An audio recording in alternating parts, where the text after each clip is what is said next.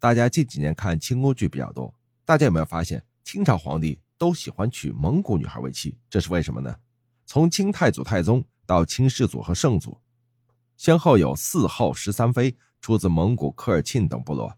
那么清帝为何爱娶蒙古女子呢？我们来扒一扒其中的原因啊。明代后期，蒙古族逐渐分成三大部分：蒙古草原西部至准噶尔盆地一带的莫西厄鲁格特各部。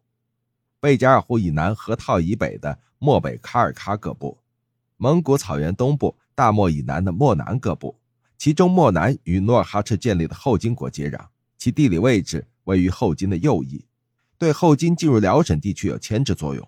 为了免去后顾之忧，努尔哈赤以武力逐一征服了漠南各部，而漠南的科尔沁部是努尔哈赤最先征服的对象。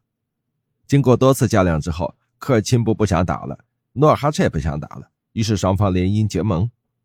万历四十年正月，努尔哈赤以科尔沁蒙古贝勒明安之女颇有风姿为名，遣使欲娶之。明安于是将女儿送给努尔哈赤，努尔哈赤以礼亲迎，大宴成婚。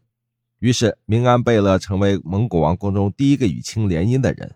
明万历四十三年（公元一六一五年），努尔哈赤又娶了科尔沁郡王孔郭尔之女博尔济其特氏为妃。努尔哈赤不仅自己娶科尔沁两贝勒的女儿，同时命令他的儿子们纳蒙古族王公的女儿做妻子，其中包括次子代善、五子满古尔泰、八子皇太极、第十子德格类、第十二子阿济格、第十四子多尔衮等等，都娶了蒙古族王公的女儿为妻。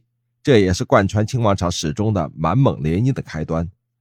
清朝天聪三年十月，皇太极起兵征明，科尔沁部二十三位贝勒率领部众追随。